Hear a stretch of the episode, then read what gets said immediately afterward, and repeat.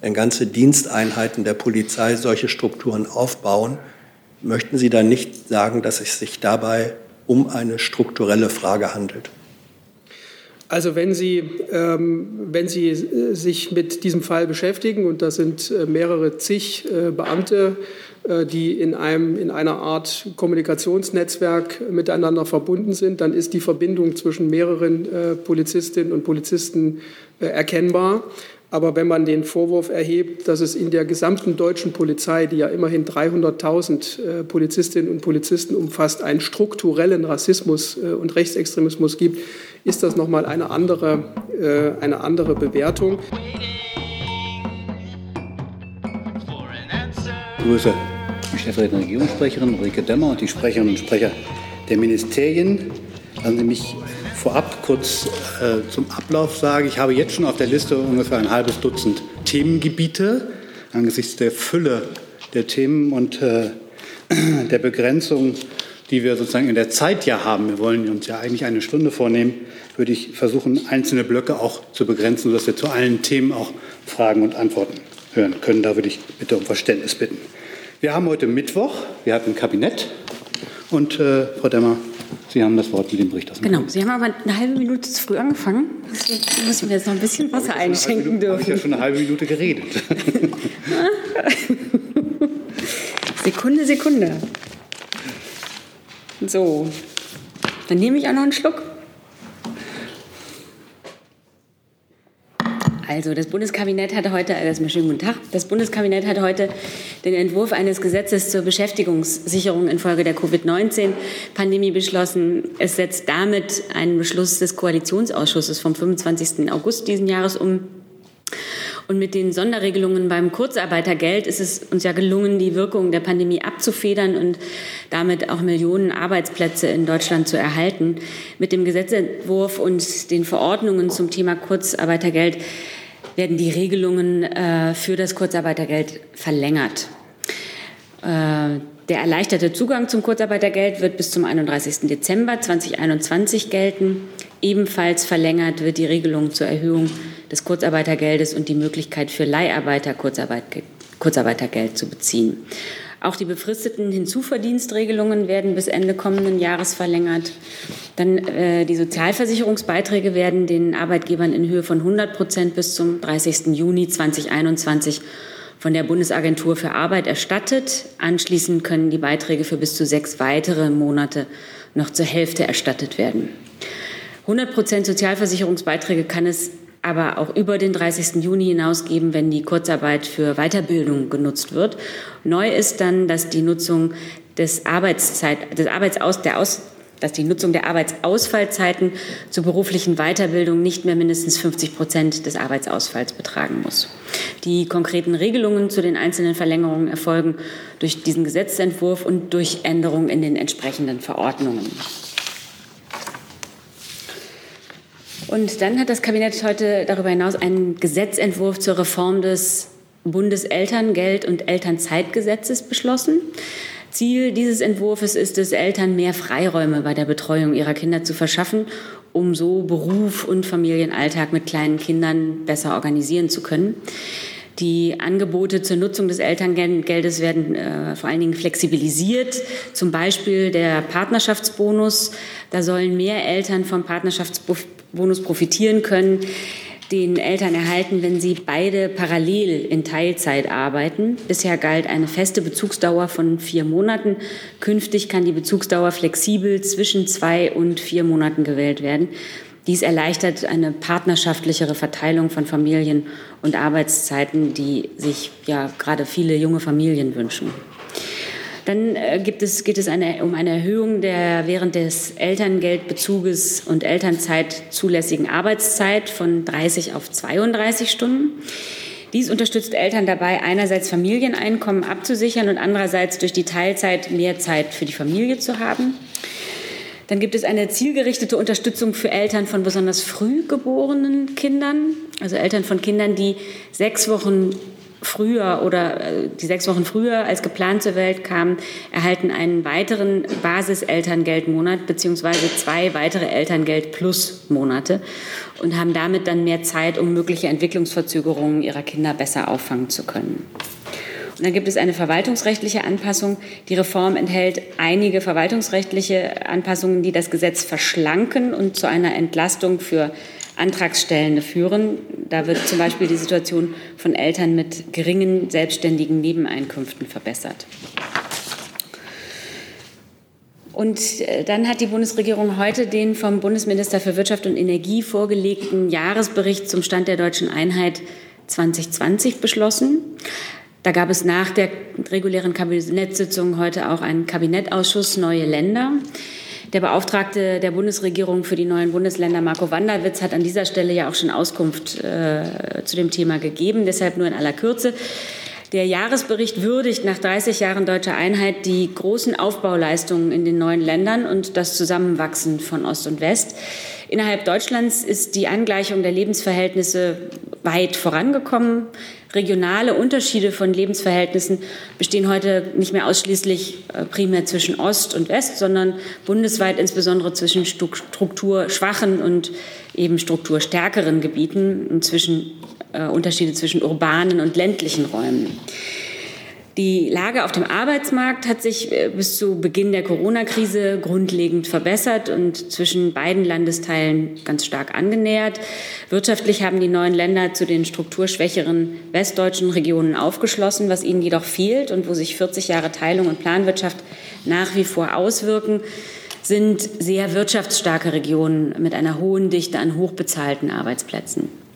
Die Verbesserung der Lebensverhältnisse werden von den Menschen durchaus auch wahrgenommen und schlagen sich mit einer insgesamt großen Zufriedenheit mit dem eigenen Leben nieder. Auch auf der Ebene der Lebensgestaltung und der Einstellungen ist Deutschland in vielerlei Hinsicht zusammengewachsen, so etwa zum Beispiel beim Familienleben, wo sich Ost und West ja von sehr unterschiedlichen Ausgangspunkten aufeinander zubewegt haben. Da, wo Unterschiede fortbestehen, wie beim Zuspruch zur Demokratie in Deutschland oder bei der Beteiligung am bürgerschaftlichen Engagement, sind die Unterschiede heute ähm, nicht mehr so grundlegender Natur, sondern eher gradueller Natur. Vor dem Hintergrund der erzielten Fortschritte hat die Bundesregierung die spezifischen Fördermaßnahmen für die neuen Länder in eine gesamtdeutsch orientierte Regional- und Heimatpolitik des Bundes überführt. Ein Beispiel dafür ist die in diesem Jahr eingerichtete gesamtdeutsche, das gesamtdeutsche Fördersystem für strukturschwache Regionen. Äh, die Bundesregierung hat das Jubiläumsjahr zum Anlass genommen, den Austausch in der Bevölkerung über Erfolge und Misserfolge beim Zusammenwachsen von Ost und West zu fördern. Ähm, dazu gibt es äh, eine Kommission, die Kommission 30 Jahre friedliche Revolution und deutsche Einheit. Die wird dann bis Ende des Jahres Vorschläge machen, wie dieser Dialog im, über das Jubiläumsjahr hinaus ähm, weiter fortgeführt werden kann. Liebe Hörer, hier sind Thilo und Tyler. Jung und Naiv gibt es ja nur durch eure Unterstützung. Hier gibt es keine Werbung, höchstens für uns selbst. Aber wie ihr uns unterstützen könnt oder sogar Produzenten werdet, erfahrt ihr in der Podcast-Beschreibung. Zum Beispiel per PayPal oder Überweisung. Und jetzt geht's weiter. Vielen Dank, Frau Demmer. Dann haben wir zwei Ankündigungen im Rahmen der Ratspräsidentschaft durch das Bundeswirtschaftsministerium. Ja, vielen Dank. Ich wollte auf zwei Termine des Bundeswirtschaftsministers Peter Altmaier aufmerksam machen im Kontext der Europäischen Ratspräsidentschaft. Ein Termin ist an diesem Freitag, den 18. September. Da findet die informelle Videokonferenz der Minister für Binnenmarkt und Industrie statt. Und dazu möchten wir Sie herzlich einladen. Es wird einen Doorstep um 9.15 Uhr geben und eine anschließende Pressekonferenz um die Mittagszeit. Bei der Videokonferenz der für Binnenmarkt und Industrie zuständige Minister wird das Thema Binnenmarkt natürlich im Vordergrund stehen, denn ein, ein starker europäischer Binnenmarkt ist natürlich ganz entscheidend, um die Krise in Europa, die Covid-Krise zu überwinden und äh, gestärkt aus dieser Krise hervorzugehen. Und ein zweiter Termin, auf den ich aufmerksam machen möchte, ist ähm, der informelle Handelsministerrat am 21. September, am kommenden Montag, zu dem der Bundeswirtschaftsminister einlädt als Ratspräsidentschaftsvorsitzender in diesem Rat. Ähm, der informelle Handelsministerrat wird hier in Berlin stattfinden. Und Themen dort werden die Diskussion um die Neuausrichtung der europäischen Handelspolitik sein. Denn auch hier ist es ja so, dass ähm, Handelspolitik und ähm, eine stabile multilaterale Handelsordnung ganz wesentlich sind um Resilienz zu stärken, um unterbrochene Lieferketten ähm, wieder aufzuholen und auch hier gestärkt aus der Krise herauszukommen. Auch hier laden wir Sie herzlich ein zum Doorstep um 8.45 Uhr und zur Pressekonferenz am Nachmittag um 15 Uhr. Alles wie in diesen Zeiten üblich auch per Livestream zu erreichen und Sie sind herzlich eingeladen, an diesem Termin teilzunehmen. Vielen Dank. Vielen Dank, Frau Baron. Dann kommen wir zuerst zu den Themen des Kabinetts, äh, zum Gesetzespaket zu Corona, Verlängerung Kurzarbeitergeld und ähnliches, zum Elterngeld, zum Thema deutsche Einheit haben wir ja eben schon. Hat Herr Hönig noch eine Nachfrage? Okay. Frau Demmer, der Ostbeauftragte Herr Wannerwitz ähm, hat gesagt, dass ihm vor allem äh, der zunehmende Rechtsextremismus in den neuen Ländern äh, Sorgen bereitet. Sieht die Bundeskanzlerin das ähnlich und was äh, tut die Bundesregierung dagegen? Ähm, Entschuldigung, ich habe hier drauf drücken. Also die Bundesregierung, äh, das wissen Sie, das ist hier vielfach besprochen worden, nimmt dieses Thema sehr ernst und hält es ja auch für eine äh, sehr ernste, ein sehr ernstes Problem äh, im, im, gesamten Bundesgebiet. Äh, es gibt dazu einen extra Kabinettausschuss, da haben wir hier vielfach drüber gesprochen äh, und dem habe ich eigentlich hier im Moment nichts hinzuzufügen. Gibt es noch weitere Nachfragen zu dem Thema? Das sehe ich nicht. Gibt es Fragen zu den Ankündigungen des Wirtschaftsministeriums? Sehe ich auch nicht. Dann kommen wir zu Ihren Themen. Dann bleiben wir bei Herrn Hönig. Der hat sich als allererster gemeldet vorhin zum Thema Klimapaket bzw. State of the Union der Kommissionspräsidentin. Ja, ähm, die Kommissionspräsidentin äh, Frau von der Leyen hat heute eine Verschärfung des ähm, Klimaziels in der Europäischen Union ähm, auf minus 55 Prozent bis 2030 ähm, angekündigt. Äh, wie steht die Bundeskanzlerin dazu? Welche konkreten Auswirkungen hat das ähm, auf die äh, Tätigkeit der Bundesregierung?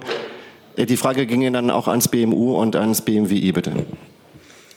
Ähm, also die Kommissionspräsidentin hat sich ja in ihrer ersten Rede zur Lage der Union äh, insgesamt zu essentiellen äh, Zukunftsfragen der Europäischen Union geäußert und da ehrgeizige Ziele und Prioritäten formuliert.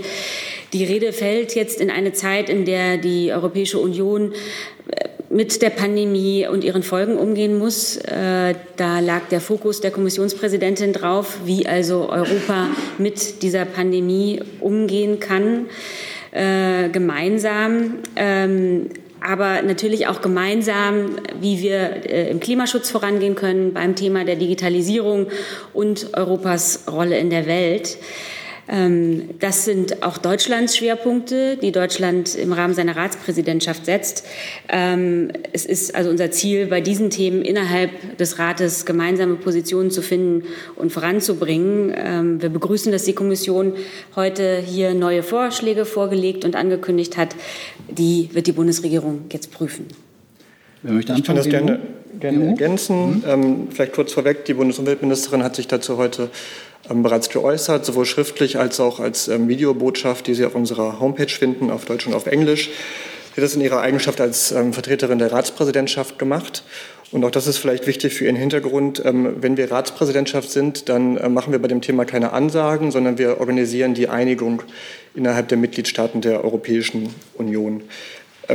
Ist aber auch kein Geheimnis, ähm, dass die Bundesumweltministerin sehr gute Argumente sieht für das 55-Prozent-Ziel, ähm, was die Kommissionspräsidentin heute vorgeschlagen hat.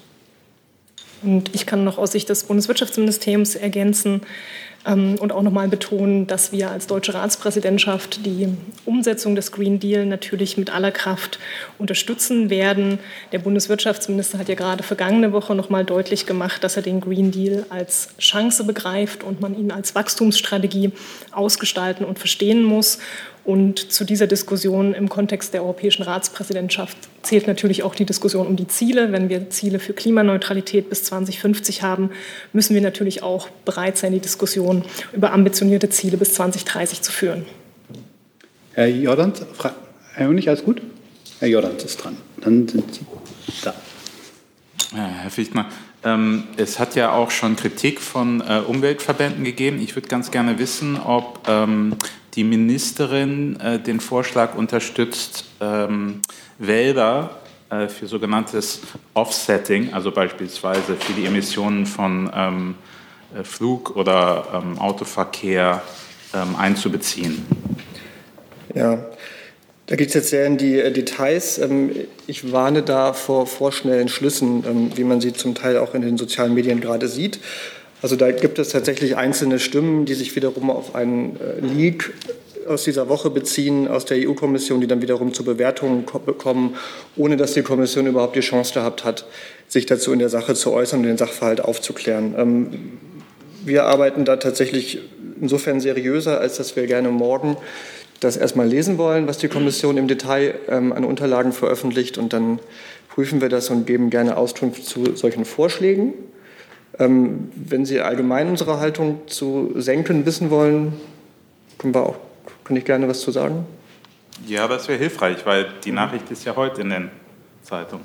Ja, also insgesamt, da geht es ja um solche Themen wie Aufforstung, oder auch äh, Renaturierung von Mooren, einfach damit ähm, Land äh, besser CO2 binden kann. Und das ist ein wichtiges Thema für die Klimapolitik, was bisher aber sehr ähm, abgetrennt diskutiert wird. Um, das heißt LULUCF und führt bisher so eine Art Schattendasein in der EU-Klimapolitik. In Zukunft äh, muss sich das ändern. Da wird ähm, unter dem Stichwort Klimaneutralität wird es darauf ankommen, dass ähm, alles, was noch ausgestoßen wird in Europa, zum Beispiel im Bereich der Landwirtschaft, wo sich das nicht vermeiden lässt, an anderer Stelle wieder gebunden wird. Insofern ähm, werden wir im Jahr 2050 so ein System brauchen, was einen Ausgleich schafft zwischen Ausstoß und Senken.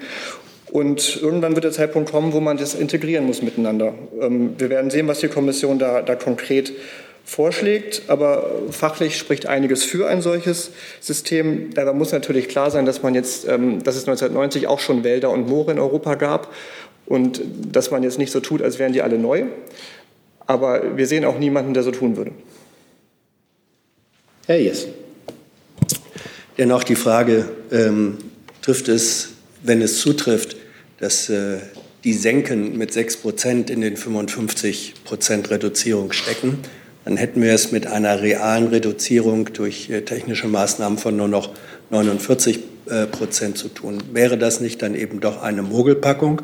Und ähm, was, äh, wie steht das Umweltministerium ähm, zu der Einschätzung von Umweltverbänden, dass eigentlich, um Pariser Ziele zu halten, 65 Prozent als Minderungsziel notwendig wären?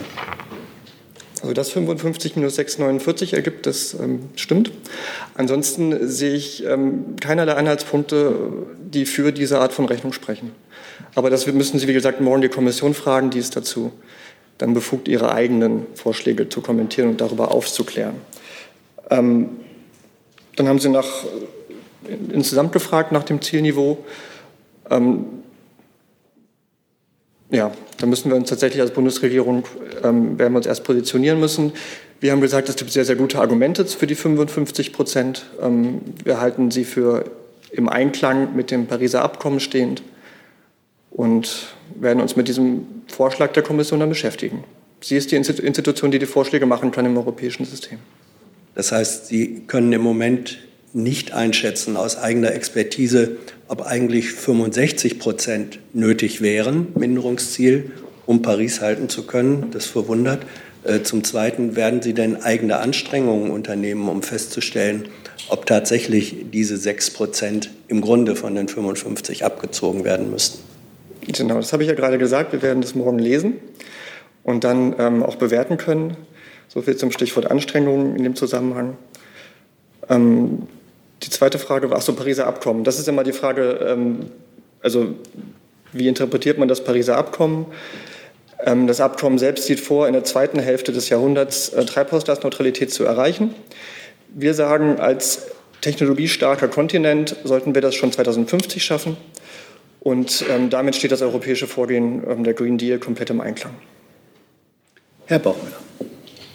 Ja, nochmal zu den Senken. Ähm, müsste nicht, um die Integrität dieses Zieles zu wahren, äh, die Senken herausgerechnet werden und im Zweifel, wenn man sie denn irgendwie anrechnen will, auf das Ziel aufgeschlagen werden? Also müsste nicht die Bundesregierung dafür eintreten, dass diese 55 Prozent wie die bisherigen EU-Klimaziele tatsächlich nur heimisch durch Emissionsminderung erbracht werden?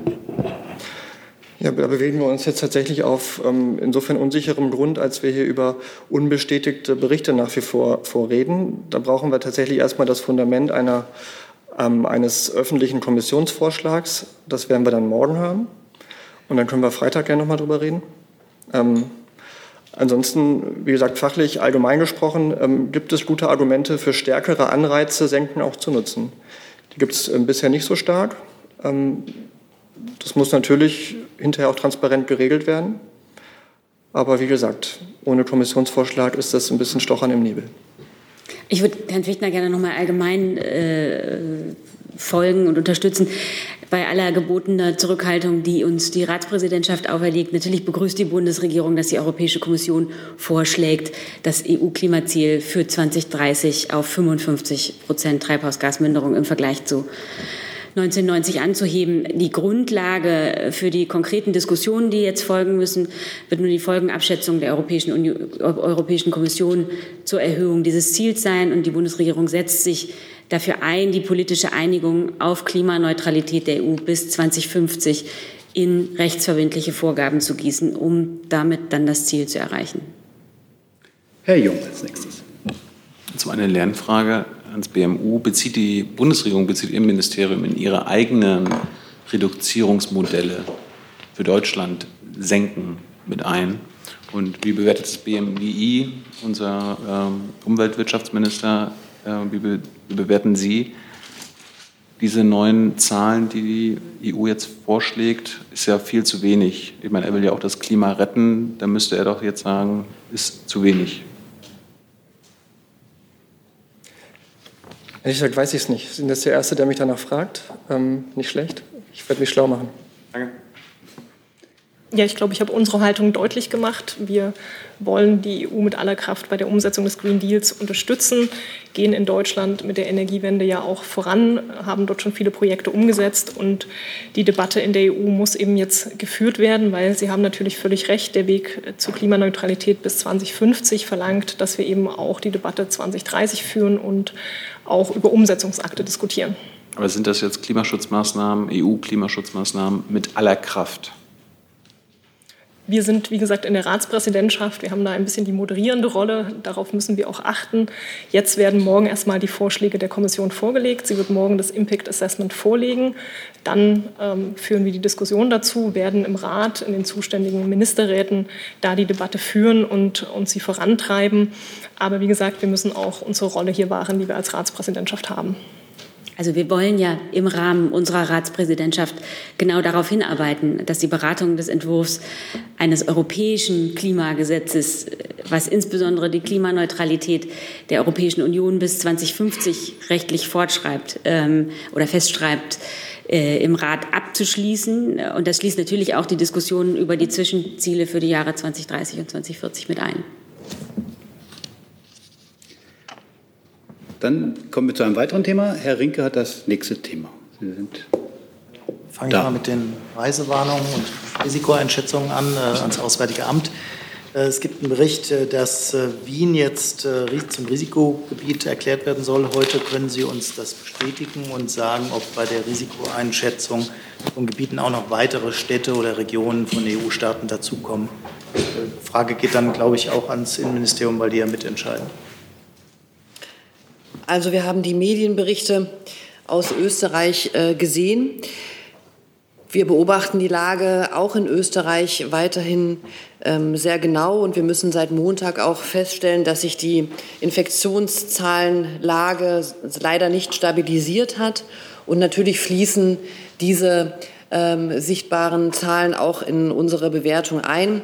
Es gibt dazu ähm, zu den ganzen Fragen Einstufung und Reisewarnungen ja eine Ressortabstimmung auch mit dem BMG und ähm, mit dem Kanzleramt. Und in diesen Fragen wird weiter beraten. Und Sie wissen, Sie wissen dass wir das Geschehen ähm, und die Einstufung regelmäßig ähm, veröffentlichen, wenn es etwas anzukündigen gibt. Ich habe hier jetzt keine Ankündigung für eine neue Einstufung eines äh, oder eine neue Reisewarnung zu machen. Sie können das auf der Webseite des RKI verfolgen und wenn es etwas gibt, dann auch auf der Seite des Auswärtigen Amts.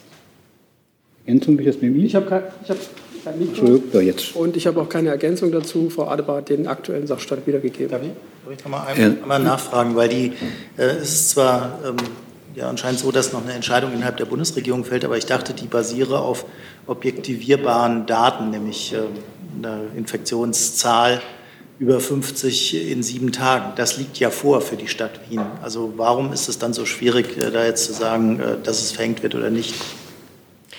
Also Sie haben recht, das basiert auf der Zahl ähm, 50 auf 100.000 in einem Trend, der sich verstetigt und in den ähm, letzten sieben Tagen plus weiteren Kriterien. Ich habe auch schon gesagt, dass wir eben sehr genau sehen, dass sich die Lage nicht stabilisiert hat. Es gibt heute auch noch ähm, äh, die üblichen Ressortabstimmungen dazu. Das ist oft mittwochs der Fall. Insofern habe ich hier jetzt nichts anzukündigen. Wenn es das gibt, dann sehen Sie es auf der Webseite des RKI und auch bei uns. Ich habe dazu eine ergänzende Frage von Frau Baumann vom Standard. Wenn nicht ein gesamtes Land als Risikogebiet erklärt wird, sondern nur eine bestimmte Region, wie kontrolliert man eigentlich, ob der aus dieser Region einreist, der, diese Person, und nicht einfach behauptet, ich komme aus der Nachbarstadt? Aber die Frage geht dann ans BMG oder ans BMI. Ja, also dieses Problem haben Sie im Grunde genommen bei jeder Reise, äh, auch wenn Sie ein gesamtes Land als Risikogebiet einstufen oder eine Reisewarnung aussprechen. Auch dann müssen Sie ja darauf vertrauen, äh, äh dass die Informationen, die Sie bekommen, der Wahrheit entsprechen. Äh, also man, das, das, ist jetzt sozusagen die Tatsache, dass man eine Region einstuft, ändert an diesem Thema nichts. Ganz grundsätzlich hat auch der Bundesinnenminister in der Vergangenheit häufiger ähm, ähm, hervorgehoben, dass ein regionaler Ansatz äh, möglicherweise bei der Frage der Verhältnismäßigkeit von Maßnahmen hilfreich sein kann. Weitere Fragen zum Thema Reisewarnung? Das sehe ich nicht. Dann ist Herr Jolk dran. Ja, Thema Nawalny. Ich habe zwei Fragen, eine an das Kanzleramt und ein, eine an das Justizministerium. Frau Demmer, ähm, nach Informationen der Ärzte geht es Herrn Nawalny schon deutlich besser. Er meldet sich auch von alleine in sozialen Medien. Ähm, plant denn eventuell die Kanzlerin, ihn am Krankenbett zu besuchen oder vielleicht einen Genesungswunsch ihm zu schicken? Also die Bundesregierung ist erleichtert über die letzten Nachrichten aus der Charité, äh, nach denen sich der Gesundheitszustand von Alexei Nawalny weiter verbessert hat. Herr Nawalny selbst hat sich ja am Dienstag, wie Sie auch gerade angesprochen haben, erstmals über die sozialen Medien gemeldet. Das ist ermutigend und die Bundesregierung wünscht Herrn Nawalny eine baldmögliche schnelle Genesung und vollständige Genesung. Eine persönliche Begegnung der Kanzlerin mit ihm? Kann ich Ihnen hier nicht ankündigen. Die zweite Frage geht an das Justizministerium. Ich weiß, wahrscheinlich ist es äh, nicht die richtige Adresse, aber ähm, ähm, wird eigentlich in Causa Nawalny ein Ermittlungsverfahren angestrebt oder bereits eingeleitet? Entschuldigung. Ihr Mikrofon war ja nicht an. Achso, äh, dazu liegen mir keine Informationen vor. Äh, dann vielleicht eine Wissensfrage. In welchem Fall würde denn ein Ermittlungsverfahren im Causa Nawalny eingeleitet? Was muss, welche Grundlage muss dafür da sein? Ja, das müsste ich gegebenenfalls nachliefern, wenn es da was zu berichten gibt. Bitte? Das müsste ich gegebenenfalls nachliefern, wenn es da was zu berichten gibt. Frau Kollegin. Mein Name ist Anna Rose, ich bin deutsche Korrespondentin des Radiosenders Echo Moskwe. Und äh, die Frage ist an Frau Adebar. Und zwar, ähm, ich möchte eine Frage bezüglich ähm, äh, der Beziehungen von Russland und Deutschland nach dem Anschlag auf Nawalny stellen. Das Außenministerium der Russischen Föderation hat erklärt, dass Minister Sergei Lavrov seine Reise nach Berlin am 15. September absagen musste, da für ihn nur ein anderthalbstündiger Termin für die Unterredung geplant wurde. Ähm, er wurde jedoch vom ursprünglichen geplanten Termin äh, der Abschlussveranstaltung des russisch-deutschen Jahres der Wissenschaft und Kultur ausgeschlossen. Daher habe er ähm, äh, den Besuch in Berlin und den Termin zum Treffen mit Herrn Maas gar nicht wahrnehmen wollen. Das sind seine Worte. In Russland ist es ein, als eine deutliche Verschlechterung der Beziehung zwischen Deutschland und Russland wahrgenommen. Und äh, daher meine Fragen, war ein Termin für die Veranstaltung geplant? Und danach abgesagt. War der Termin für die Unterredung mit Herrn Maas auch geplant und äh, kurzfristig abgesagt. Äh, und kann dies tatsächlich als eine Verschlechterung der Beziehungen zwischen Russland und Deutschland gedeutet werden oder ein Zeichen dafür?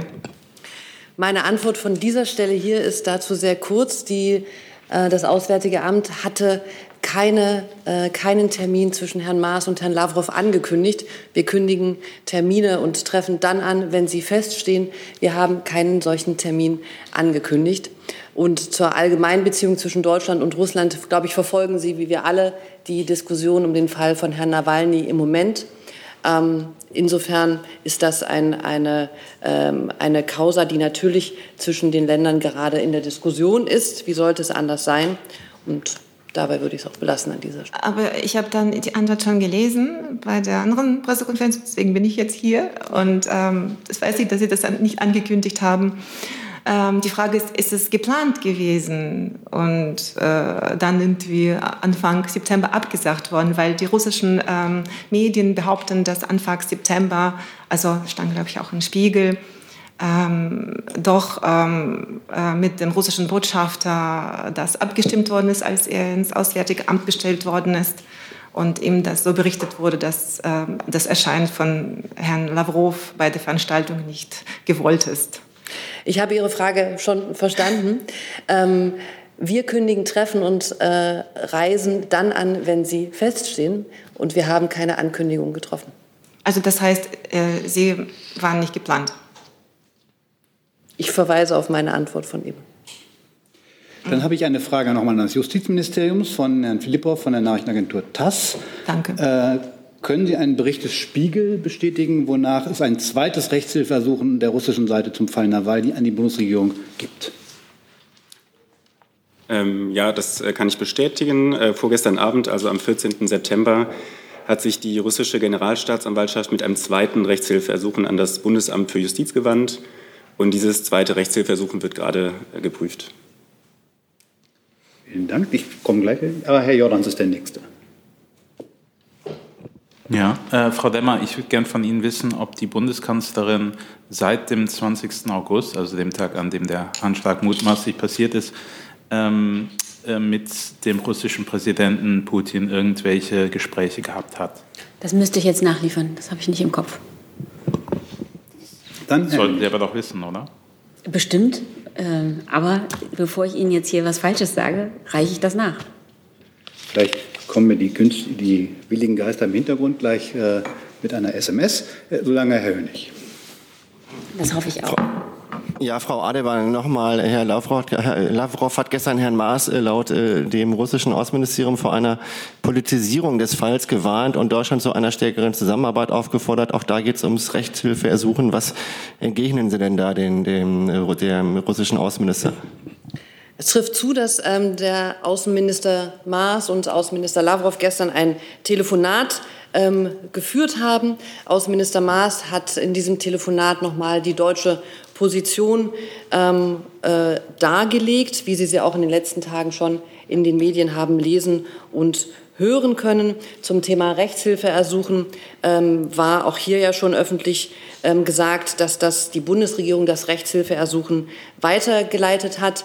Zum Thema zweitem Rechtshilfeersuchen haben Sie gerade gehört, dass das ähm, in Bearbeitung ist. Und wir haben als Auswärtiges Amt auch über die, diese ähm, Sachen den russischen Botschafter immer ähm, umgehend informiert. Das Rechtshilfeersuchen ist jetzt in den Händen der Justiz. Das finden wir einen sehr berechtigten Hinweis. Ähm, und dort wird es nun weiter bearbeitet. Es ist auch so, dass bei der Bearbeitung von Rechtshilfeersuchen ganz natürlich deutsches Strafprozessrecht ähm, zu beachten ist und ähm, dies für die Justiz bindend ist und die sich ähm, sicher daran äh, hält. Insofern sind das ähm, Themen gewesen, die die beiden Minister gestern miteinander besprochen haben. Herr Jessen zunächst. Ja, zwei Fragen. Äh, zum einen noch mal eine Lernfrage zur Verfahrensweise bei den Rechtshilfeersuchen. Wenn dieses zweite Ersuchen, da geht es ja darum, dass russische Behörden bei einer Befragung Nawalnys äh, dabei sein möchten. Ähm, Sie sagen, Sie bearbeiten das und das liegt dann bei der Justiz. Ähm, können Hinweise oder Positionierungen der Bundesregierung dazu führen, dass die Justiz gar nicht mehr von sich aus frei entscheiden kann, wir geben dem statt oder nicht, oder hat das lediglich beratenden Charakter? Und zum Zweiten, äh, Frau Ade war am Montag, als es darum ging, wer hat eigentlich die Proben genommen, die, die zusätzlichen äh, Proben, die dann in Frankreich und Schweden äh, analysiert und Novichok bestätigt haben. Am Montag klang es bei Ihnen so, als seien französische und schwedische Ärzte selbst hier gewesen, hätten selbst die Proben genommen.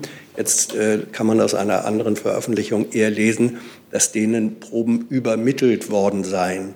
Das würde dann dafür äh, sprechen, dass es von deutschen Medizinern entnommene Proben gewesen wären, die dorthin geschickt wurden. Das ist ja ein signifikanter Unterschied. Wie war es tatsächlich? Ich kenne den Bericht, den Sie ansprechen, jetzt nicht. Meine Aussage vom Montag hat Bestand. Also die Proben wurden von Medizinern dieser Institute selber hier in Berlin genommen. Ich denke, ich habe mich hier im Detail nicht zu den genauen Personen geäußert, ähm, die Proben entnommen haben. Aber ja, Proben wurden entnommen. Ja, Entschuldigung, doch, doch. Äh, Sie haben sich geäußert, weil genau das war die Frage am Montag gewesen.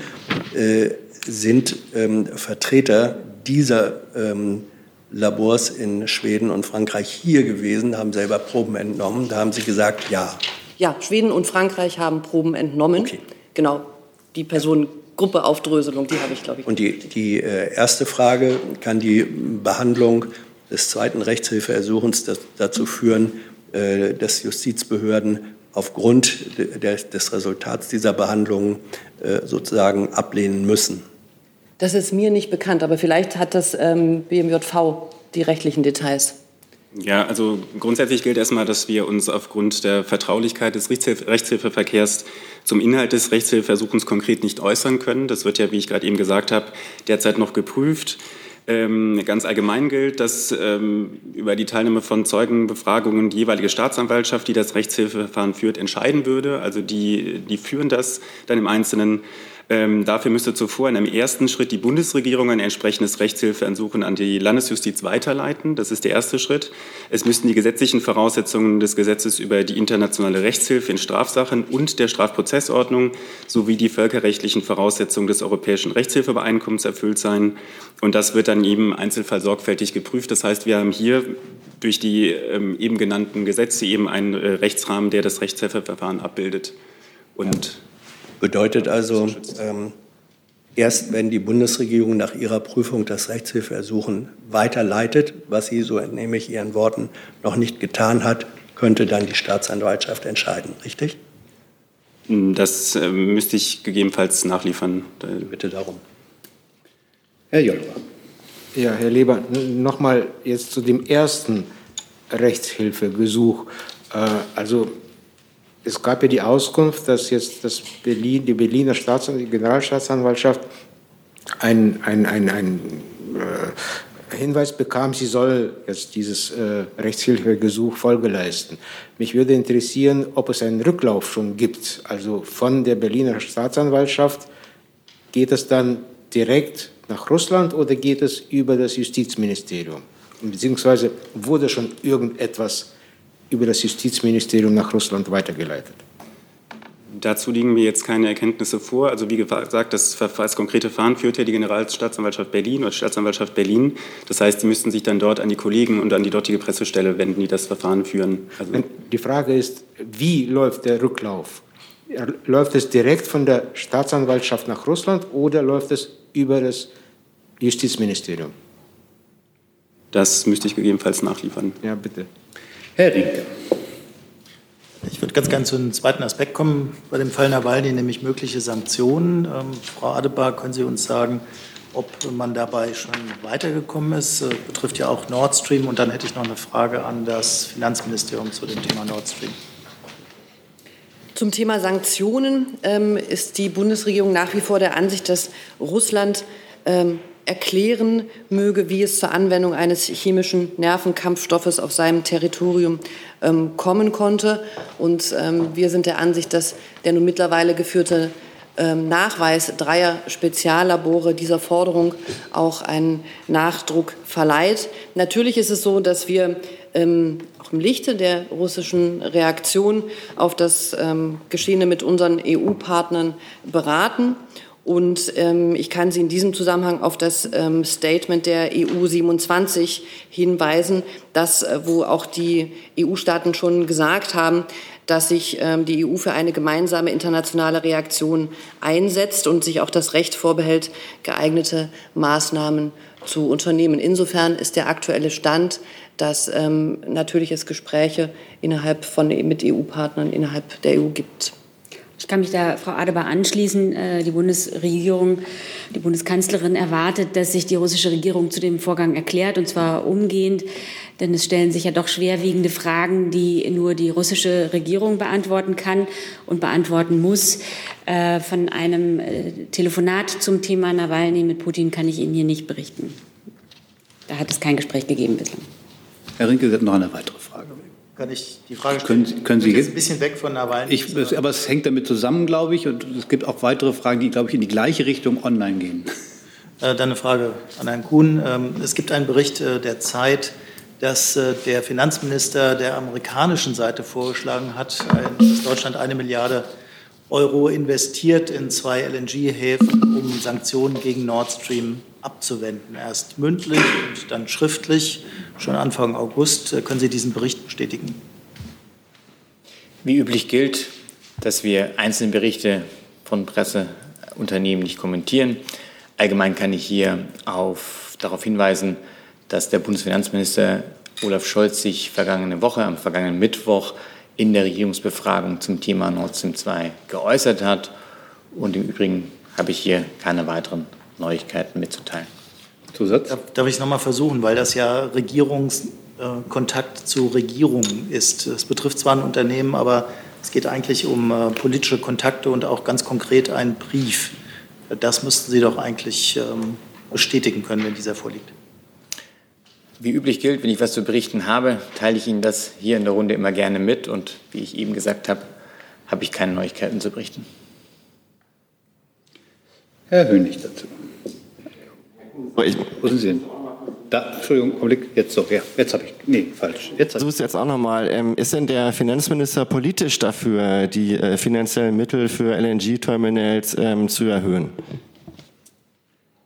Ich habe ja gerade schon gesagt, wenn ich Ihnen was mitzuteilen habe, Neuigkeiten, dann tue ich das gerne. Herr Jordans möchte gerne eine Frage stellen. Ja, heute steht ja jetzt im Raum, äh, dass äh, die Bundesregierung möglicherweise bereit wäre, ähm, Nord Stream für eine Milliarde praktisch von den amerikanischen Sanktionen freizukaufen. Das wollen Sie nicht kommentieren? Und können Sie bestätigen, dass überhaupt kein Kontakt ähm, seit August zwischen dem ähm, Bundesfinanzminister und der amerikanischen Regierung zu dem Thema stattgefunden hat?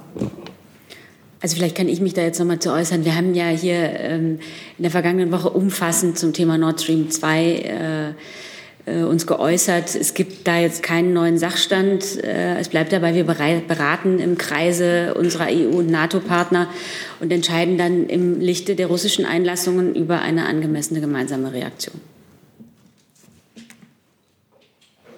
Sorry, Herr Kuhn hat da nicht geantwortet. Ich habe hier schon alles gesagt. Also ich glaube, wir versuchen es auf einem neuen Wege, aber ich habe hier keine Neuigkeiten mitzuteilen.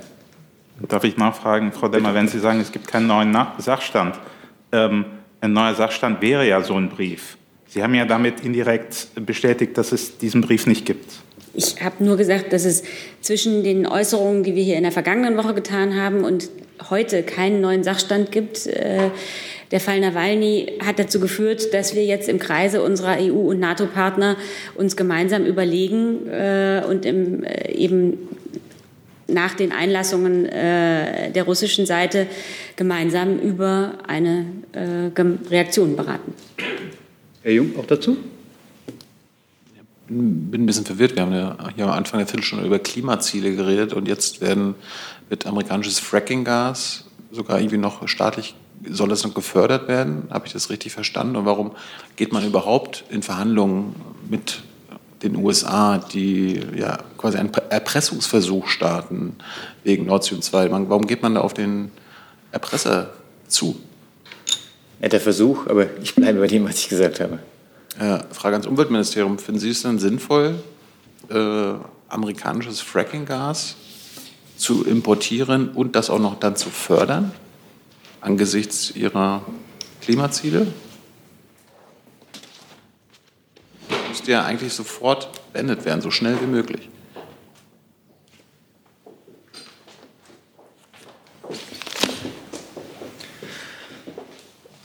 Ich kann da jetzt auch nicht anders antworten darauf, als ich das vor ein paar Wochen hier schon mal gemacht habe. Ähm, wir haben hier bei uns in Deutschland aus guten Gründen ähm, Fracking weitgehend ausgeschlossen. und zwar unter anderem aus Gründen des Gewässerschutzes. Wir können das jetzt nicht in den USA regulieren, ähm, aber das ist unser Weg. Und ähm, insgesamt wollen wir uns von der Nutzung fossiler Energien Schritt für Schritt verabschieden.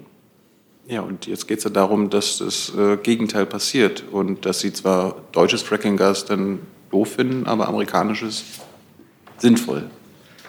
Oder was? Oder sind Sie dagegen? Genau, also der, der Ansatz ist allerdings nicht die Angebotsverknappung, sondern die, die Nachfragereduktion. Also zum Beispiel ähm, ja, wegzukommen von, von fossilen Energien in allen möglichen Bereichen, auch Gebäudebereich, Verkehrsbereich und so weiter.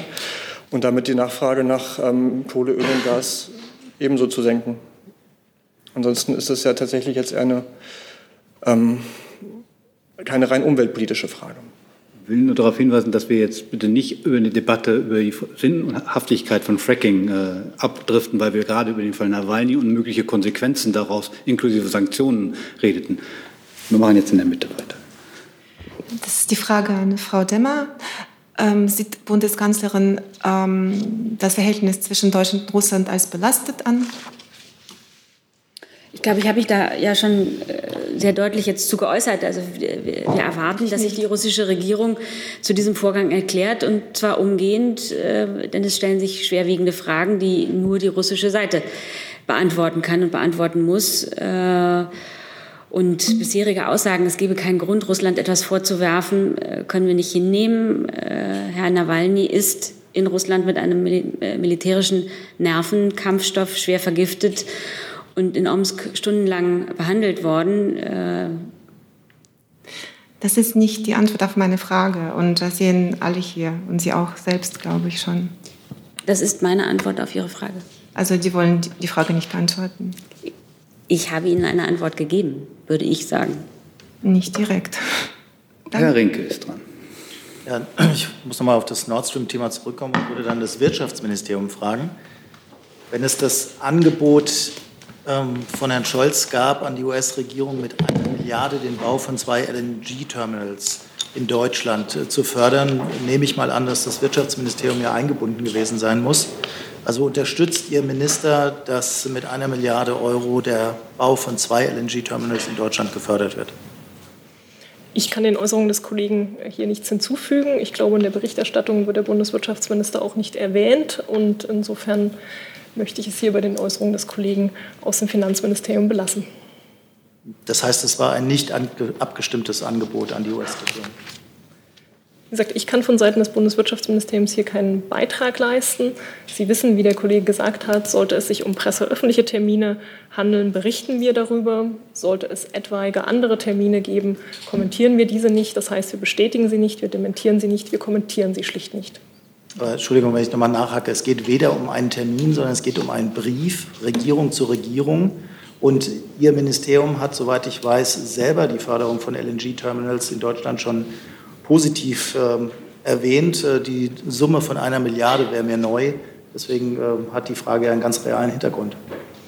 Also ein solcher Brief ist mir nicht bekannt. Zu LNG-Terminals kann ich nur sagen, was in unserer Zuständigkeit, in der Zuständigkeit des Bundeswirtschaftsministeriums lag. Äh, war die Verbesserung von regulatorischen Bedingungen, um Anschlussleitungen, um die Attraktivität für, für den Bau der LNG-Terminals und Anschlussleitungen an, an Energy-Terminals durch Änderungen im Energiewirtschaftsrecht attraktiver zu machen. Diese Änderungen, diese regulatorischen Änderungen sind äh, seit einiger Zeit umgesetzt. Das Gesetz, entsprechende Gesetz und Verordnungen sind verabschiedet. Das ist das, was in der Zuständigkeit des Bundeswirtschaftsministeriums lag. Herr Jessen mit der letzten Frage zu diesem Thema jetzt. Ja, ich muss doch noch mal äh, das Umweltministerium fragen. Sie sagen, ähm, Ihre Sache sei die Reduzierung der Nachfrage hier in Deutschland ähm, und hier gäbe es keine, keine, ähm, kein Fracking. Gleichwohl wäre die Förderung von LNG-Terminals vergleichbar damit, ähm, dass der Import besonders schmutziger Kohle im Vergleich zu anderen auch noch gefordert, gefördert würde. Dazu muss doch Ihr Haus eine grundsätzliche Position haben. Unterstützen Sie eine solche Maßnahme, die den Import von äh, im Zweifelsfall besonders schädlich geförderten Flüssiggas fördern würde? Wir haben tatsächlich als BMU mit dem ähm, Projekt nichts zu tun. Insofern habe ich jetzt auch keinen Beitrag zu dieser Debatte, die auch keine umweltpolitische im engeren Sinne ist. In den Auswirkungen ist es eine sehr konkrete umweltpolitische Ähm, Sie, Sie, äh, wenn, wenn hier schmutzige Kohle importiert würde und verbrannt würde, würden Sie dann auch sagen, das geht uns nichts an als Umweltministerium? Wenn ich das richtig verstanden habe, geht es tatsächlich um Infrastruktur und nicht um ähm, fossile Energien an sich. Und was die Infrastruktur angeht, ähm, ist die erstmal auch dafür, da könnte die auch darauf ausgelegt sein, ähm, grünen Wasserstoff oder ähnliche klimaverträgliche, auch mit Klimaneutralität vereinbarte ähm, Stoffe und Technologien zu transportieren. Ich würde das Thema jetzt gerne angesichts der fortgeschrittenen Zeit abschließen und der Kollegin. Äh ich könnte kurz noch die Nachlieferung machen, wenn ah, ich hier sitze. Genau, da war noch die Frage offen mit den, mit den Senken. Und das ist tatsächlich so, dass wir das in unserer ähm, Treibhausgasberichterstattung nicht berücksichtigen, also die Wälder und die Moore. Das ist eine europaweite Regelung, die bislang gilt. Und ähm, das ist, stattdessen gilt die Regel, Senke muss Senke bleiben. Und das ist, wenn man sich den Zustand der, der Wälder und Moore anguckt, in Europa auch schon schwer genug. Jetzt ein neues Thema, Frau Kollegin. Ja, ich würde gerne zu, dem, äh, zu der Einigung, ähm, was die Flüchtlingspolitik angeht, fragen, äh, sowohl das Innenministerium äh, als auch Frau Demmer. Ähm, an das Innenministerium, wie viel der Flüchtlinge ähm, äh, von dieser 1553 Menschen, von denen gestern ja die Rede war, werden aus Moria kommen? Das ist die erste Frage. Die zweite, ist es mit Griechenland schon abgesprochen? Und dann eine Frage noch zu der Gesamtzahl derer, die in diesem Jahr aus Griechenland aufgenommen werden sollen. Meine Information aus dem Bundesinnenministerium war bislang, dass es im März diese Vereinbarung über 928 Menschen gab, dann die 150 vom Freitag von Herrn Seehofer und dann eben die Anzahl von gestern.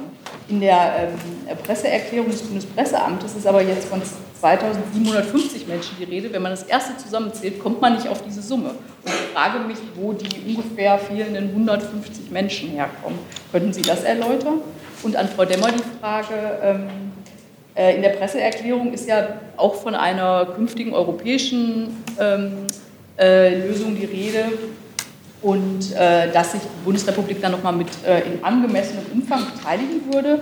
War da in irgendeinem, ähm, äh, in, den, in den Gesprächen in äh, der Regierung von einer konkreten Zahl die Rede? Weil die SPD gestern ja ähm, gesagt hat, es würde um eine Größenordnung gehen in diesem zweiten Schritt dann.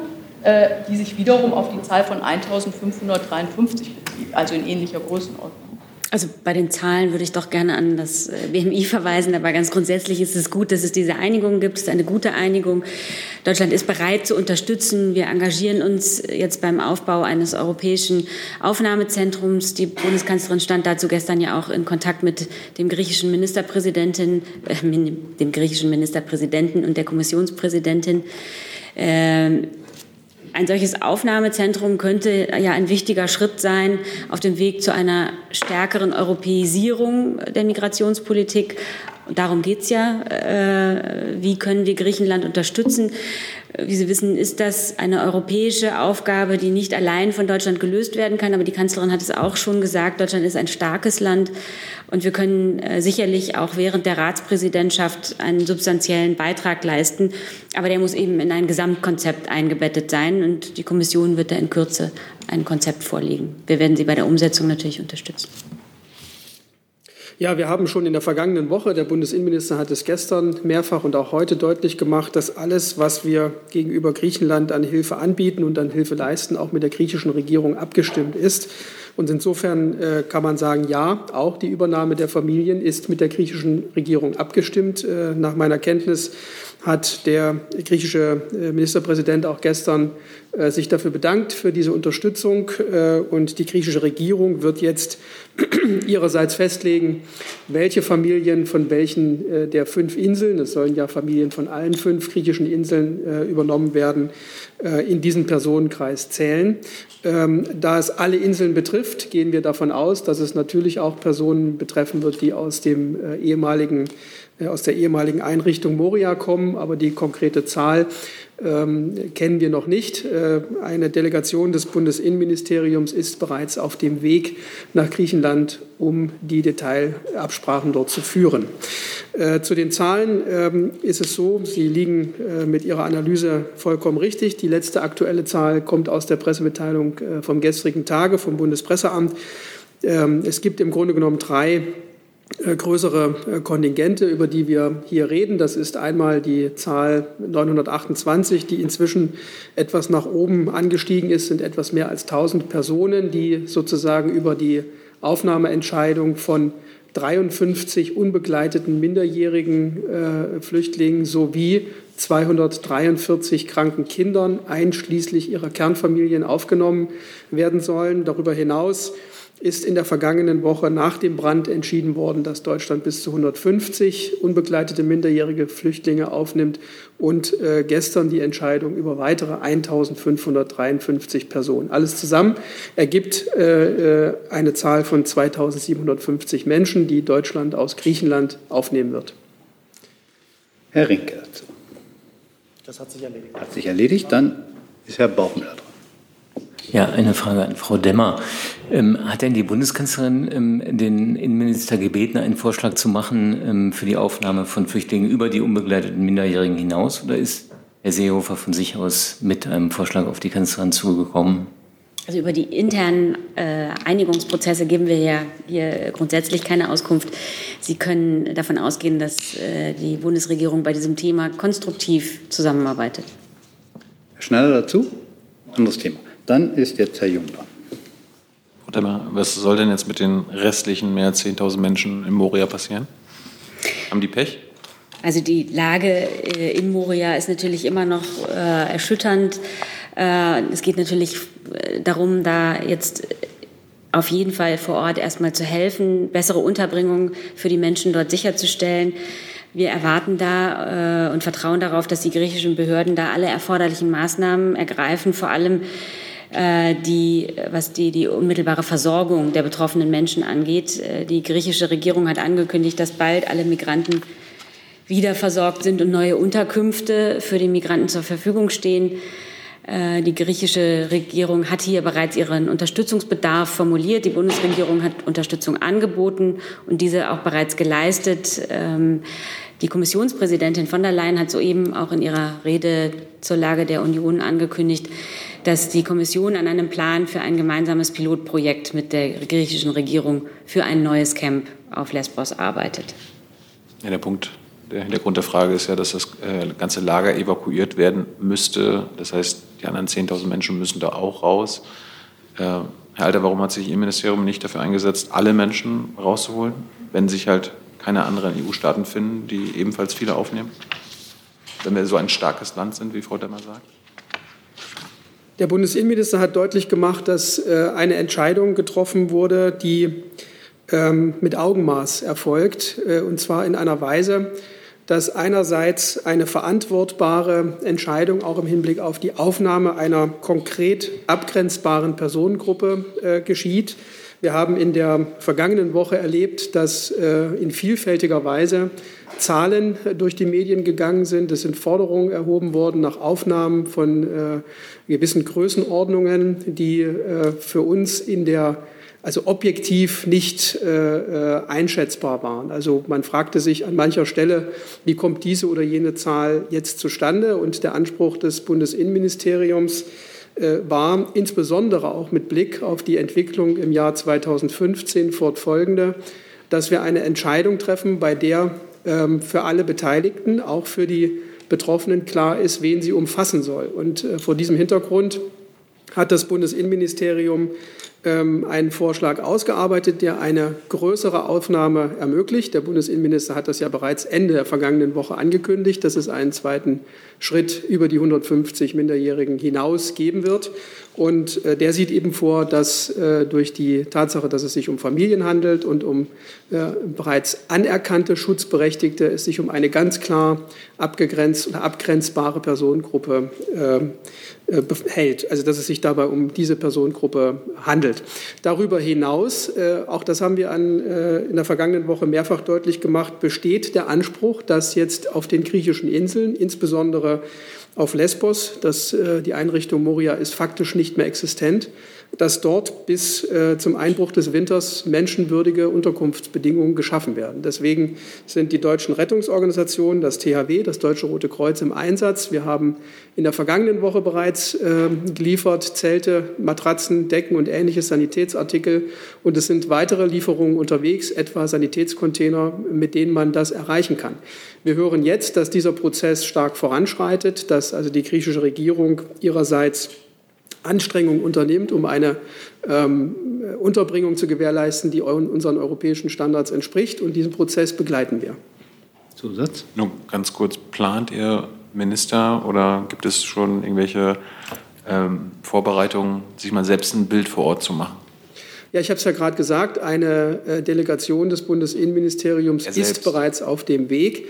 Und der Minister wird sich im Anschluss an diese Reise berichten lassen. Und dann wird er entscheiden, ob es notwendig ist, selbst noch mal dahin zu fahren. Äh, Sie wissen, äh, jedenfalls diejenigen, die ihn kennen, dass er niemand ist, der von diesem ja, Tourismus lebt, sondern dass er auch darauf äh, vertraut, dass die Informationen, die ihm äh, seine Mitarbeiter äh, vorlegen, auch die, die Einschätzung der Sachlage ermöglicht.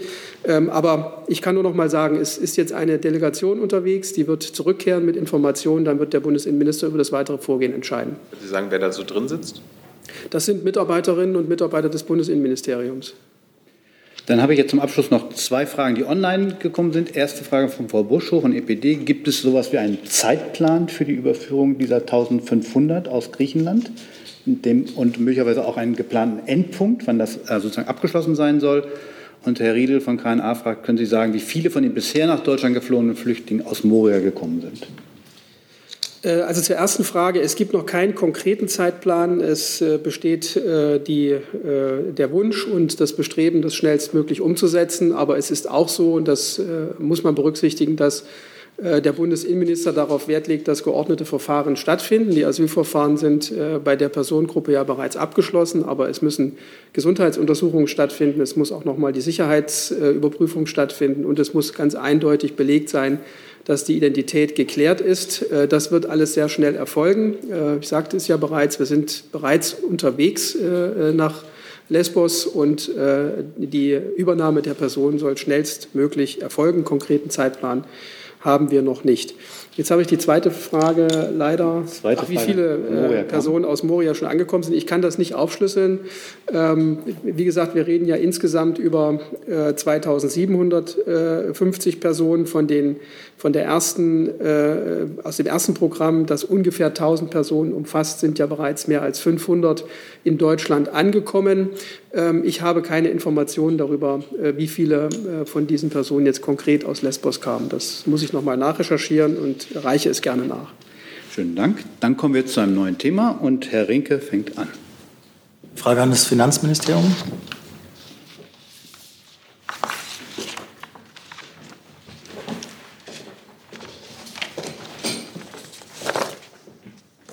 Geht, Herr Kuhn, um die Unregelmäßigkeiten, die es bei dem MDAX-Unternehmen Kränke gibt. Ähm, ich hätte ganz gerne gewusst, äh, ob Sie uns äh, dazu eine Einschätzung geben können. Droht hier ein zweiter Fall Wirecard? Inwieweit ist das Finanzministerium mit der Klärung der Vorwürfe, die es ja an das Unternehmen und an einen Investor gibt, beteiligt? Ich kann hier zunächst auf die Äußerungen der BaFin äh, verweisen, die sie ja hier zu Presseanfragen schon geäußert hat. Sie hat sich so geäußert, wir werden alle uns rechtlich zur Verfügung stehenden Instrumente nutzen, um mögliche Bilanzierungsverstöße und andere Vorwürfe schnellstmöglich aufzuklären. Also die BaFin ist dran mit allen ihren Mitteln und klärt das jetzt auf. Vielleicht noch für Sie als Hinweis, äh, die Kränke AG ist ein Finanzdienstleistungsunternehmen und wird auch von der BaFin schon beaufsichtigt.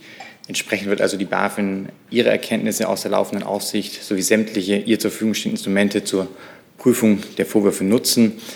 Die Möglichkeiten umfassen unter anderem die Veranlassung einer aufsichtsrechtlichen Sonderprüfung nach 44 äh, Kreditwesengesetz. Das schließt ein auch die Untersuchung etwaiger geldwäscherechtlicher Vorstöße und auch die Möglichkeit einer Bilanzprüfung zu möglichen Verstößen gegen Bilanzierungsvorschriften. Zusatz? Kurz nachfragen. Wir hatten ja die Erfahrung bei dem Fall Wirecard gemacht, dass äh, erst gesagt wurde, das ist allein ein Thema für die BaFin und dann war es plötzlich doch kein Thema mehr, nur für die BaFin und Ihr Ministerium hat sich dann auch direkt eingeschaltet. Deswegen nochmal die Frage, fürchten Sie hier einen zweiten Fall Wirecard oder hat die BaFin das äh, hundertprozentige Vertrauen, dass sie alleine diese Vorwürfe aufklären kann? Die BaFin ist die zuständige Aufsichtsbehörde, die ist dran, wie ich gerade ausgeführt habe. Sie wird alle ihr rechtlich zur Verfügung stehenden Instrumente nutzen, um diesen Fall aufzuklären. Und das ist der Stand. Weitere Fragen zum Thema Kränke? Sehe ich nicht. Dann ist Herr Hönig dran. Herr Alter, ähm, der Präsident des Bundesamtes für Bevölkerungsschutz und Katastrophenhilfe, Herr Hunger, soll äh, abgelöst werden. Das habe der Minister beschlossen. Ähm, erstens können Sie das bestätigen, dass Herr Hunger abgelöst wird. Und äh, zum Zweiten, äh, was sind die Gründe dafür? Hat das mit dem Fehlschlag bei diesem Bundeswehr, bundesweiten äh, Warntag zu tun? Der Bundesinnenminister hat bereits in der vergangenen Woche äh, deutlich gemacht, dass er losgelöst von dem äh, misslungenen Warntag äh, grundsätzlichen Änderungsbedarf im Bereich des Bevölkerungsschutzes erkennt. Äh, das betrifft die Behörde insgesamt. Äh, über Personalentscheidungen habe ich keine Kenntnis und kann ich beziehungsweise kann ich auch hier nicht bestätigen. Weitere Fragen zu dem Komplex sehe ich nicht. Dann ist Herr Schneider dran. Zum Thema Rassismus in der Polizei würde ich gerne fragen, Herr Alter, nachdem, wie sich äh, heute Minister Reul in NRW geäußert hat, war es eine Fehleinschätzung, die Studie zu Rassismus in der Polizei auf Eis zu legen? Wie lautet Ihre Frage? Ach so, äh, war es eine die Frage war, ob es aus unserer Sicht eine Fehleinschätzung war. Entschuldigung, das habe ich falsch verstanden. Also zunächst einmal äh, ist zu sagen, das, was wir da aus Nordrhein-Westfalen hören, die Berichte, äh, die wir hören, sind äh, in höchstem Maße alarmierend. Äh, der nordrhein-westfälische Innenminister hat sich ja bereits öffentlich dazu geäußert und hat gesagt, dass es eine Schande für die nordrhein-westfälische Polizei ist und äh, ein Schlag ins Gesicht. Äh, und ich kann aus äh, der Perspektive des Bundesinnenministeriums sagen, wir haben noch keine amtlichen Informationen darüber, aber wenn das stimmt und ich, wir gehen davon aus, dass der nordrhein-westfälische Innenminister sich nicht leichtfertig so dazu äußert, dann ist es äh, eine Schande für die nordrhein-westfälische Polizei, aber es wirkt natürlich auch auf den gesamten Berufsstand der Polizei in ganz Deutschland. Und es ist, das äh, ist auch unsere äh, Sicht, ein Schlag ins Gesicht, insbesondere für diejenigen äh, Polizistinnen und Polizisten, die in großer Loyalität zu unserer freiheitlichen demokratischen Grundordnung jeden Tag, teilweise unter schwierigsten Bedingungen für Recht und Gesetz und als Freund und Helfer der Bevölkerung auftreten. Insofern können wir die Einschätzung des nordrhein-westfälischen Innenministers äh, sehr nachvollziehen. Dieser äh, Vorfall oder die Erkenntnisse, die jetzt zutage getreten sind, belegen aber auch, dass die Sicherheitsbehörden äh, Hinweisen, die sie erhalten, nachgehen, und zwar mit aller Konsequenz. Äh, das ist etwas, was der Bundesinnenminister auch mit seinen Länderkollegen, äh, darüber besteht absolute Einigkeit. Dieser Fall macht deutlich, dass nicht nur geredet, sondern auch gehandelt wird. Und insofern ist klar, dass äh, beim Kampf gegen Rechtsextremismus, der in allen Bereichen geführt werden muss, auch der Blick in die eigenen Reihen äh, mit enthalten sein muss. Das geschieht hier. Die Vorfälle sollen jetzt äh, aufgeklärt werden in aller Transparenz und in restlos. Und dann wird man ähm, weitere Gespräche führen. Äh, wir sind im Moment noch nicht äh, an dem Punkt, wo wir sagen, wir hätten äh, da jetzt irgendeine Fehlentscheidung äh, äh, getroffen. Ich weise auch noch mal darauf hin, Frau Demmer hat das getan, dass äh, der Kabinettsausschuss zur Bekämpfung von Rechtsextremismus, Rassismus und Antisemitismus Maßnahmen erarbeiten wird, die in Kürze auch vorgelegt werden. Und daran orientieren wir uns. Zusatz, Herr Schneider? Nach den Vokabeln, die Sie hier wählen, äh, ist der Fall sehr schwer. Ergibt sich daraus nicht die Notwendigkeit einer Neubewertung bezüglich der Studie, die da gemacht werden könnte?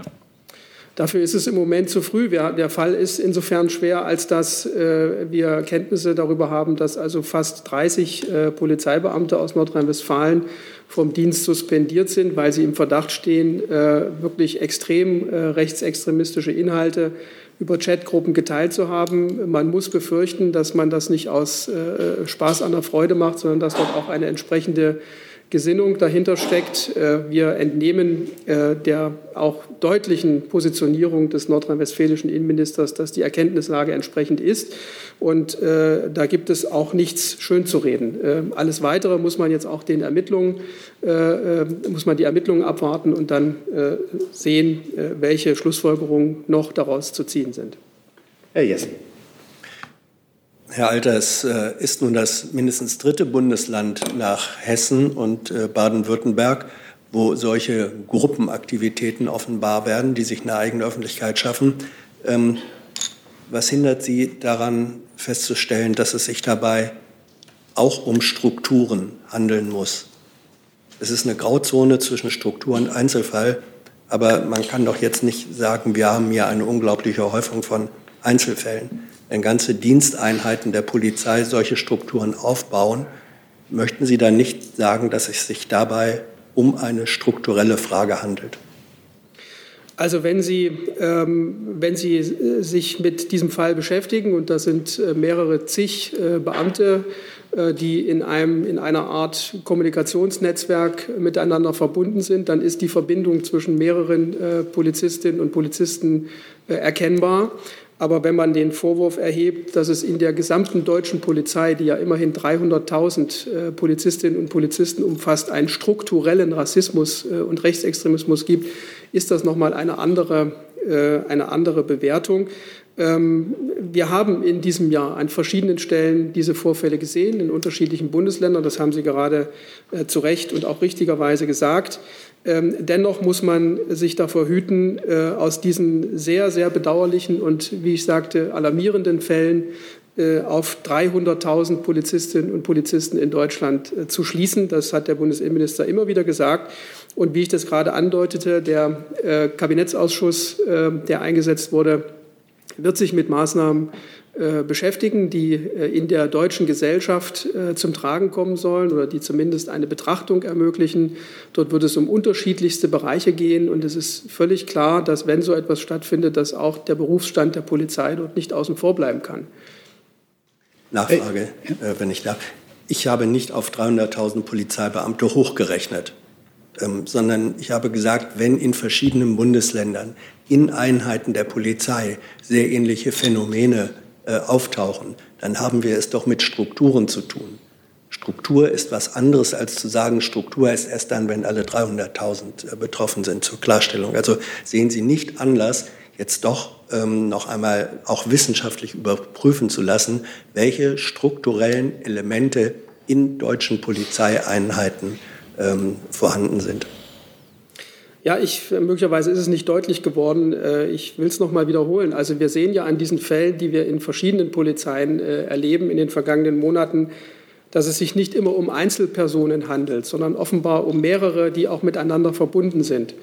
Aber demgegenüber steht der Vorwurf äh, auch in der Öffentlichkeit, dass es in der deutschen Polizei einen strukturellen Rassismus oder Rechtsextremismus gebe.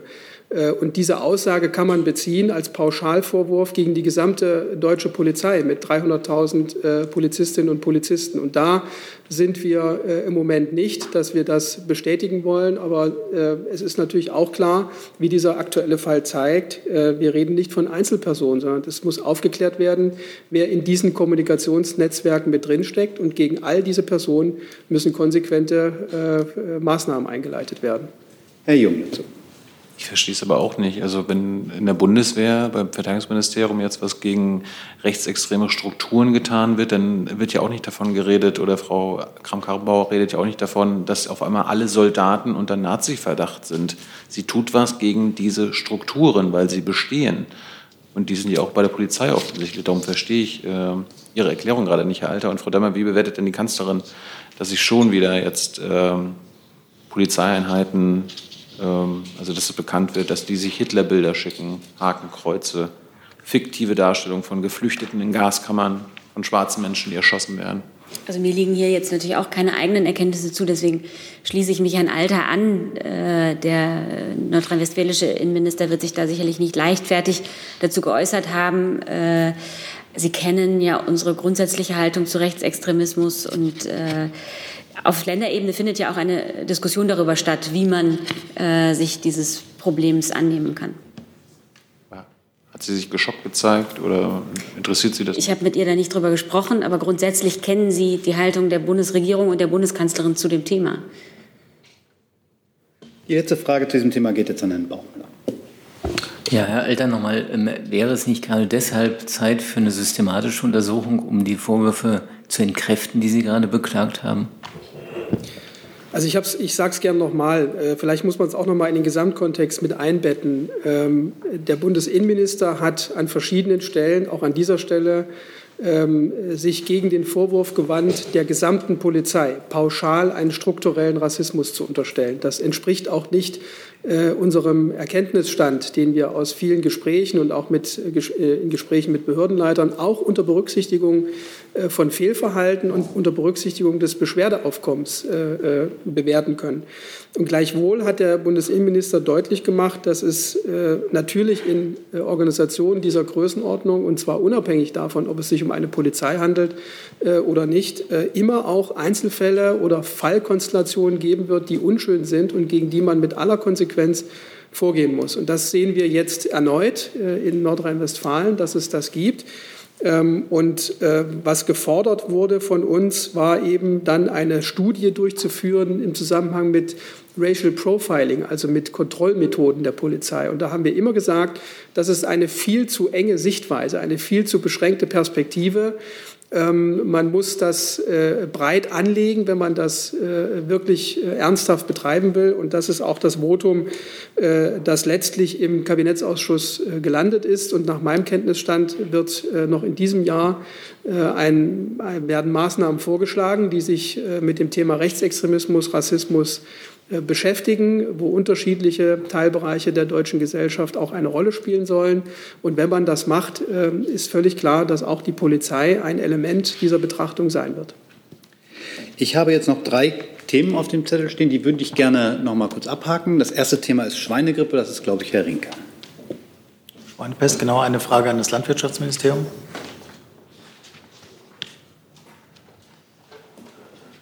Nachdem es gestern ja weitere Fälle äh, von Schweinekadavern gegeben hatte, die äh, dieses Schweinepest-Virus in sich hatten, hätte ich ganz gerne gefragt, haben Sie da weitere Erkenntnisse über weitere Funde und was ist aus den Gesprächen mit ähm, Ländern geworden, was die Schweineexporte angeht?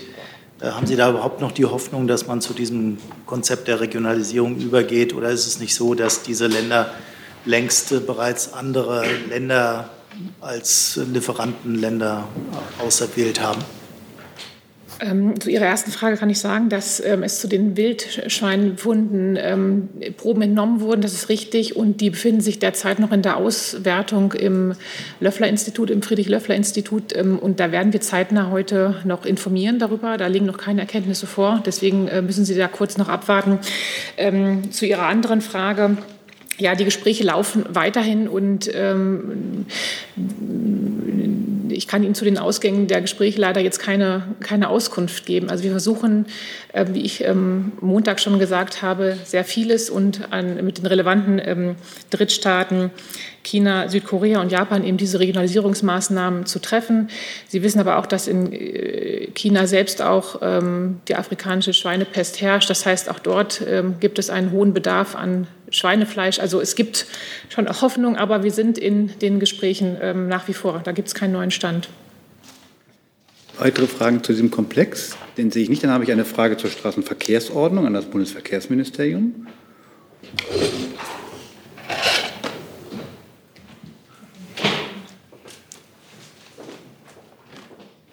Was plant das Bundesverkehrsministerium, wenn sich die Länder am Freitag im Bundesrat nicht auf eine Straßenverkehrsordnungsnovelle einigen sollten?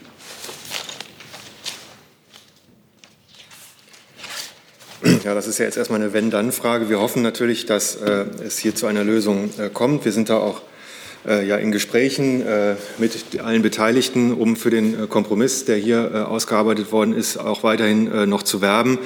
Äh, es gilt nach wie vor das, was auch ich hier auch schon an der Stelle mehrfach gesagt habe. Wir wollen äh, Rechtssicherheit und Klarheit. Und ähm, es wurde ein Kompromiss ausgearbeitet, der vom Verkehrs- und vom Innenausschuss des Bundesrates auch schon angenommen äh, wurde. wir wollen eine Lösung zum Schutz der schwächeren Verkehrsteilnehmer, insbesondere der Radfahrer und der Fußgänger. Das ist ja das Ziel dieser Novelle. Und insofern wollen wir das auch natürlich selbstverständlich beibehalten. Und ähm, jetzt schauen wir mal, was da am Freitag äh, bei der Abstimmung im Plenum bei rauskommt. Hey Leute, Jung und Naiv gibt es ja nur durch eure Unterstützung. Ihr könnt uns per PayPal unterstützen oder per Banküberweisung, wie ihr wollt. Ab 20 Euro werdet ihr Produzenten im Abspann einer jeden Folge und einer jeden Regierungspressekonferenz. Danke vorab. Gibt es weitere Fragen zu dem Komplex? Das sehe ich nicht. Dann habe ich eine letzte Frage online zum Thema Lieferkettengesetz, und zwar an die Ministerien Wirtschaft, BMZ und BMAS. Sehen Sie bald ein Ende der inter interministeriellen Diskussion über das sogenannte Lieferkettengesetz, um eine Vorlage des Textes in das Kabinett äh, zu ermöglichen? Ich fange mal beim BMW an. Die sitzt nämlich schon da. Ja, ich kann zum Thema Lieferkettengesetz sagen, dass die Gespräche zwischen den Ressorts andauern und ähm, das ist der aktuelle Stand der Dinge vielleicht das BMZ, das ja da auch besonders engagiert ist. Ja, ich kann da auch nicht viel mehr zu beitragen. Die Gespräche dauern noch an und wir können noch nicht oder wir können nicht mehr dazu sagen äh, und wollen auch nicht mehr dazu sagen, weil die Gespräche eben noch laufen. Das BMAS war auch gefragt. Da, da, das BMAS hinter mir. da kommt mir immer durcheinander. Alles. So. Gut, dann mache ich für das äh, Arbeitsministerium das Schlusswort, dass ähm, auch ich dazu äh, zum Stand der Gespräche nichts weiter äh, beitragen kann. Ganz klar nochmal die Aussage, dass es zur Einhaltung von Menschenrechten und sozialen Mindeststandards aus unserer Sicht keine Alternative gibt. Dann danke ich für heute. Eine Nachlieferung des BMJV noch. Das ist auch gut. Machen wir das auch noch kurz.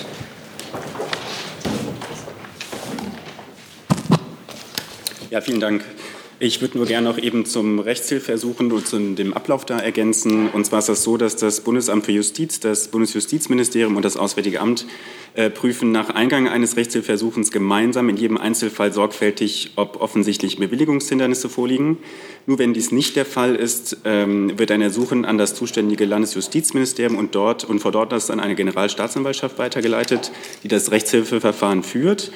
Abschließend entscheiden wiederum das Bundesamt äh, für Justiz, das Bundesjustizministerium und das Auswärtige Amt über die Bewilligung des Ersuchens. Und äh, was die strafrechtlichen Ermittlungen angeht, ist es so, dass über die Einleitung von Ermittlungen in Deutschland jeweils die Justiz entscheidet, also die zuständige Staatsanwaltschaft.